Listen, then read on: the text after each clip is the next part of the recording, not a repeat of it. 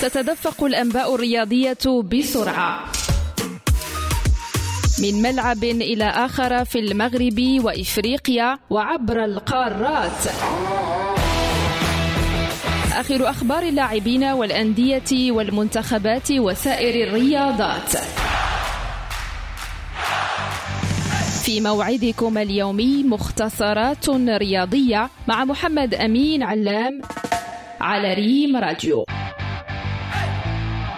بعد ارتباط اسمه بالفريق الوطني المغربي في الآونة الأخيرة إبراهيم دياز نجم ميلان الإيطالي في القائمة الأولية الموسعة لمدرب إسبانيا لويس دي لافوينتي لخوض اللقاءين المقبلين أمام النرويج واسكتلندا. قائمة من 69 لاعبا ستتقلص إلى أقل من 30 في السابع عشر من مارس الجاري. اللاعب ذو الأصول المغربية لم يحدد وجهته الدولية بعد لكن بعض المصادر الإعلامية أفادت بأنه التقى بمدرب مدرب الفريق الوطني وليد الرقراقي مؤخرا وأن خيار اللاعب الأول بعد اللقاء هذا هو حمل قميص الفريق الوطني.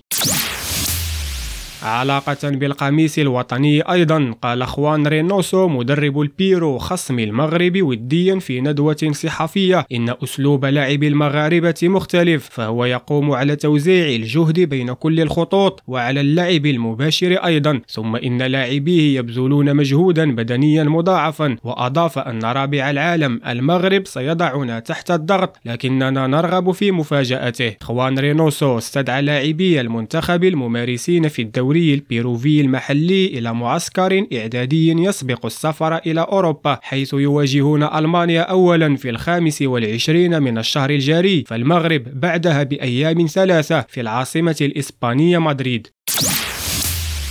وفي عاصمة الأندلس فاز إشبيليا على فينرباتشا التركي بهدفين نظيفين ضمن ذهاب ثمن نهائي اليوروبا ليج نفس النتيجة حسم بها روما الإيطالي لقاءه أمام ريال سوسيداد الإسباني. أما مواطنه اليوفي تجاوز فرايبورغ الألماني بصعوبة إذ دون هدفا وحيدا. في حين اكتسح مانشستر يونايتد الإنجليزي ضيفه ريال بيتيس الإسباني بأربعة أهداف مقابل واحد.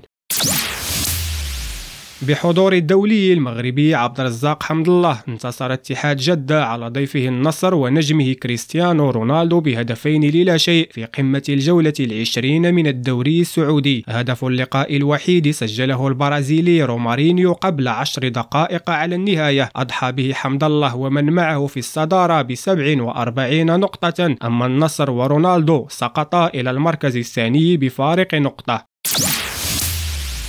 نختم بال NBA ميلوكي بوكس يفوز على ضيفه بروكلين نيتس ب 118 نقطة مقابل 113 في أمسية تألق فيها بروك لوبيز بتسجيله 24 نقطة وأيضا بوبي بورتس مسجل الثمان والعشرين. معززان معا صدارة فريقهما ميلوكي.